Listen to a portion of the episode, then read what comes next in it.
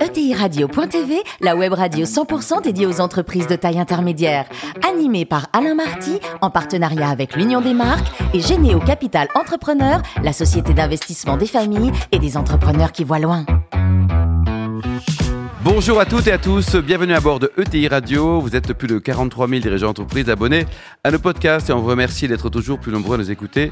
Chaque semaine, vous pouvez aussi réagir sur les réseaux sociaux, notre compte Twitter, ETI Radio, du bas TV. À mes côtés, pourquoi animer cette émission? Arnaud Lagrolet, directeur des relations investisseurs de Généo Capital Entrepreneur. Bonjour Arnaud. Bonjour Alain. Et Jean-Luc Chetrit, qui est directeur général de l'Union des marques. Bonjour Jean-Luc. Bonjour. Aujourd'hui, on a le grand plaisir de recevoir Grégory Lecointe, qui est vice-président de Virquin. Bonjour Grégory. Bonjour. Alors, vous êtes né en 1972, ingénieur de formation, et vous avez commencé par une première expérience chez Virquin avant de partir chez Saint-Gobain. Racontez-nous. Euh, je voulais me faire une carte de visite, euh, je voulais voir ce que c'était qu'un client, donc je suis parti sur la route et euh, je me suis bien éclaté pendant trois ans et puis j'ai compris qu'il fallait pas rester avec une seule carte de visite, donc je suis allé voir. Masco, hein alors euh, d'abord Saint-Gobain ouais. et ensuite Masco, ouais, deux grosses sociétés internationales et, et j'ai appris ce que c'était que la structure dans un grand groupe, on va dire. Ouais. Alors après donc euh, retour chez au sein du, du groupe Virquin, c'est ça oui. Avec trois années sympas en Russie. Et ben voilà. Alors, bon baiser de Moscou, c'était bien C'était euh, intéressant, on va dire, c'était Ouais. euh, sportif. Euh, la Russie, c'était pas facile à l'époque, ça c'était encore un petit peu chaud en 2006. Euh, je voulais voir de l'international. Euh, je voulais voir de l'international que je connaissais pas. J'ai eu la chance avec mes parents de pas mal voyager étant jeune. La Russie, je connaissais pas du tout. J'ai découvert, j'ai pas été déçu. C'était bien des paysans. Et après, pour vous punir, vous êtes parti 8 ans en Asie, à Hong Kong? À Hong Kong, oui. Alors, bah, Ça, c'était une très belle expérience. Euh, ma femme a accepté de me suivre trois ans de plus. Puis finalement, ça s'est traduit en huit parce que la, Ah oui. La vie à Hong Kong est sympathique. Et puis le, le- le boulot en Chine était massif. Donc, euh, on est resté huit ans et on a pris beaucoup de plaisir. Alors, le groupe familial, donc l'historique et le nom, c'est le nom de jeune fille de votre maman, c'est ça? C'est ça. Mon grand-père, euh, Monsieur Virquin, a, a lancé sa société qui était du négoce d'articles sanitaires. Et puis, euh, il était brillant, il a eu des bonnes idées, il a développé un produit, il a déposé un brevet. Ça a très très bien marché. Puis il s'est dit, bah, je vais le fabriquer moi-même. Et puis j'y vais, quoi. Et j'y vais. Et il met son gendre dans une usine. Et, euh, et euh, moi, euh, haut comme ça, dans l'usine, j'ai grandi dans l'usine. mes parents étaient gardiens de cette première usine. Donc j'ai grandi dans une usine d'injection plastique. Et donc j'ai le, le, le nez et l'oreille Oui, pour euh, l'injection plastique. Et alors ça marche bien parce qu'aujourd'hui, votre TI, elle, elle est entre, elle réalise entre 120 et 130 millions d'euros de chiffre d'affaires. Les, les métiers ont changé, vous faites quoi maintenant? On fait, euh, non, on est toujours des euh, euh, créateurs, concepteurs, innovateurs et fabricants et distributeurs de produits pour la salle de bain. Est-ce que vous produisez en France? Attention, Grégory, votre réponse. On a toujours produit en France, c'est notre première usine, ça reste l'une des plus importantes du groupe. On a aujourd'hui cinq usines un peu partout dans le monde et, et on réalise encore 30% de notre chiffre en France. Donc on est assez fiers de ça, mais il faut aussi se, se diversifier et s'internationaliser pour, pour être présent là où sont les clients. Donc euh, on a suivi beaucoup de nos clients à l'international. Arnaud Oui, je lisais que votre grand-père a inventé la chasse d'eau. Est-ce que c'est un raccourci très ra- trop rapide? Alors je sais Tout le connaît au moins indirectement. Quoi, ouais. Les plus jeunes d'entre vous ne s'en souviendront pas, mais au fond du jardin chez votre grand-mère, il y avait un petit cabanon. Dans ce cabanon, il y avait une cuvette. Et au fond de cette cuvette, il y avait un petit clapet en fer blanc. Et il y avait un levier pour activer ce clapet. Et ça, c'est votre grand-père. Et il y avait le brodo. Non, ça c'était avant mon grand-père. Ah bon. Et euh, le problème, c'est que souvent la mamie s'énervait parce que le papy avait pas rempli le brodo. Parce Ouais. qu'il fallait Tous retourner les à la discothèques qui fleurissent dans les jardins parfois. Oui. Exactement. Oui. Et donc, il a tout simplement euh, connecté une arrivée d'eau à ce clapet. Et il a inventé, le, il a déposé le brevet, il l'a fabriqué en plastique. Et ça s'est vendu euh, très très rapidement partout en France. C'est extraordinaire quand même, c'est extraordinaire. Arnaud C'est tout simple. Alors justement, vous faites un métier, vous parlez d'eau, vous parlez de plastique. Moi, je vais vous parler de RSE. Euh, comment vous voyez l'avenir lorsque vous êtes sur une industrie qui, qui bannit du plastique et qui, à un moment donné, quand même, règle le débit d'une consommation d'eau? Oui, on est euh, doublement euh, euh, sous, le, sous la longue vue, on va dire, du RSE. Euh, Il y a deux façons, je pense, de voir ce sujet. Il y a la façon pessimiste de dire on est dans le plastique, on gère de l'eau, il faut plus de plastique, il n'y aura plus d'eau et on est mort. Je pense que l'eau, le jour où il n'y en a plus, je pense que ce ne sera pas le problème de- d'avoir des cuvettes ou pas. Donc, euh, il faut qu'on en ait, il faut qu'on en fasse euh, très attention, il faut qu'on la consomme avec modération et qu'on évite de la gâcher. Et le plastique est un matériau fantastique, certains l'ont chanté, recyclable à volonté.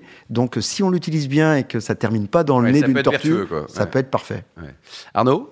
Oui, je voulais revenir quelques minutes sur l'international. Euh, Aujourd'hui, vous voyez comment le développement sur l'international, dans ce qui vous reste encore à accomplir?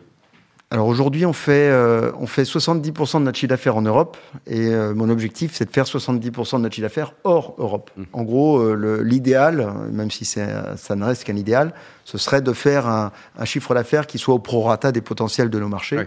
Et d'être d'être équilibrement réparti sur la planète. Maintenant, euh, j'ai vu qu'avec le, le Covid, qui était une grande leçon de modestie, euh, on peut être partout sur la planète et fragile à la Et fois. l'idée, c'est de racheter, euh, Grégory? On a fait les deux. On a fait des croissances ex nihilo en Russie, euh, au Portugal. On a fait des, des, des rachats en Angleterre, en Russie, en Chine. Donc on a fait les deux expériences. Et euh, je dirais que chaque expérience est unique. Mais il faut avoir vécu les deux pour bien comprendre ce que c'est. Ex nihilo, ça prend du temps et de l'énergie. Un rachat, ça demande des compétences. Jean-Luc, Alors, on est dans une période euh, formidable de rebond économique et euh, qui dit rebond économique dit euh, une pression sur les talents pour recruter, une difficulté à recruter qui est en train de, de monter. Euh, quand on est une ETI, c'est un encore particulier, euh, parfois un avantage, parfois un inconvénient. Comment est-ce qu'on fait pour attirer, garder des talents euh, dans votre, dans votre activité et comment, au fond, vous travaillez euh, ce qu'on appelle communément maintenant la marque employeur? Ouais, c'est une, excellente question. Je dis souvent que notre première matière première, c'est l'humain. Et, et c'est le plus important, et on est bien d'accord, c'est avec une équipe engagée et performante qu'on gagne la guerre économique. Donc c'est c'est euh, le plus important. Le, le, L'international et le familial, je trouve que c'est un petit peu antinomique parfois, mais euh, ce sont deux critères qui plaisent aux gens. Ils veulent euh, euh, avoir des, des perspectives dans leur travail qui leur ouvrent des horizons, sans forcément voyager pour autant d'ailleurs, mais euh, des, des possibilités d'avoir accès à des, à des sujets et des cultures très diverses, tout en étant familial. Donc euh, la, la, la porte du patron est juste à côté, toujours ouverte et, et avec une ambiance qui est, qui est pas celle d'une boîte du CAC 40. Donc euh, j'espère et je pense que c'est ce qui attire. Du moins, c'est les retours qu'on m'en fait. Très bien. Alors, je parlais de marque employeur, mais au fond, euh, Virkin, c'est aussi une marque, marque commerciale. Euh, alors, c'est dans ce domaine du B2B dans lesquels les marques, parfois, sont un peu les parents pauvres de la- du développement de, de l'entreprise. Parce qu'on on travaille le savoir-faire. hein. Vous avez inventé des métiers, et donc c'est d'ailleurs la force des entreprises françaises d'avoir ces savoir-faire. Le faire savoir, c'est peut-être pas tout à fait encore euh, tout à fait le, au point. Vous, vous voyez ça comment, le développement de la marque commerciale? Est-ce que vous pensez que ça, ça- a un sens et ça peut vous aider dans votre développement? Oui, c'est une excellente question, euh, Jean-Luc. La marque, je pense que c'est l'essence même d'une entreprise. Euh, je parle souvent de marque à mes, à mes collaborateurs. Euh, je l'apporte doublement parce que c'est un nom de famille en même temps qu'une marque. Et euh, je pense que ça donne du sens en interne. Et il faut que ça donne du sens en externe. Parce que si on n'est pas une marque, je prends souvent l'exemple du sac plastique. Alors on va prendre celui qui est en amidon recyclable. Si vous cassez votre sac plastique ou vous en avez besoin d'un autre, vous allez l'interchanger sans aucun problème. Euh, si vous avez un Louis Vuitton, vous n'allez pas l'interchanger euh, sans aucun problème. Le fait d'être une marque crée un attachement. Si on n'a pas d'attachement, on est remplaçable et donc on est remplacé parce que toujours quelqu'un sera moins cher ou plus rapide que vous. Et au niveau notoriété, Virkin, sur, le, sur votre marché, c'est quoi hein C'est 100% C'est- difficile de, à mesurer parce qu'en B2B, on a une très bonne notoriété. Je pense que l'ensemble de nos clients euh, nous connaissent très très bien et depuis de nombreuses années. En B2C, euh, j'utilise souvent le- l'exemple de la durite. Hein. Vous connaissez pas la durite, euh, la marque de durite de votre voiture et je pense que vous n'avez pas envie de la connaître. Quand vous la connaissez, c'est qu'il y a un problème. Ouais. Donc euh, je pense qu'en B2C, euh, les consommateurs n'ont pas envie de connaître les marques. Euh, sur la partie plomberie, sur la partie sanitaire, c'est un petit peu différent parce qu'on a des produits qui sont apparents, dans lesquels il y a du design. Donc ça, ça peut les intéresser. Grégory, quel regard vous portez sur le- les ETI à la française? On, on est bien, on peut faire plus euh, Il faut que les, les Français chassent un peu plus en meute, qu'on s'entraide euh, Le patriotisme économique, est-ce que vous parle? Oui, certainement. J'entends un, un de vos euh, concurrents euh, sur les ondes qui Confrère, dit que la. France est, est- a tout pour réussir. Je suis convaincu qu'on a tout pour réussir. On a un pays magnifique. On a, pour avoir euh, vécu à l'étranger, je peux vous dire que travailler en France, c'est pas si difficile qu'on le dit ou qu'on le pense. Euh, on a des, des niveaux de formation euh, incroyables, on a des compétences, on a de la disponibilité sur nos marchés, on a tout pour réussir.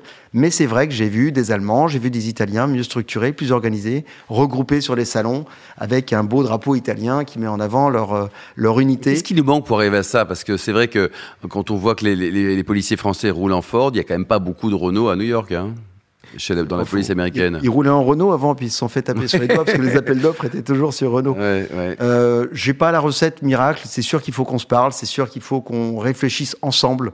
Et, euh, et ensemble, c'est sûr qu'on est plus fort que tout seul. Donc il faut être ensemble. Et façon ça, ça peut être un- une des missions des ETI françaises? Oui, aider également les PME à grandir C'est pas d'aller voir le TI d'à côté pour être, pour être ensemble plus fort. Non, je pense que l'idéal, c'est une initiative des chambres de commerce et, du ministère de l'économie et de mmh. l'industrie. Racontez-nous, le plus beau métier du monde, c'est patron d'une ETI dynamique comme la vôtre ou alors menuisier?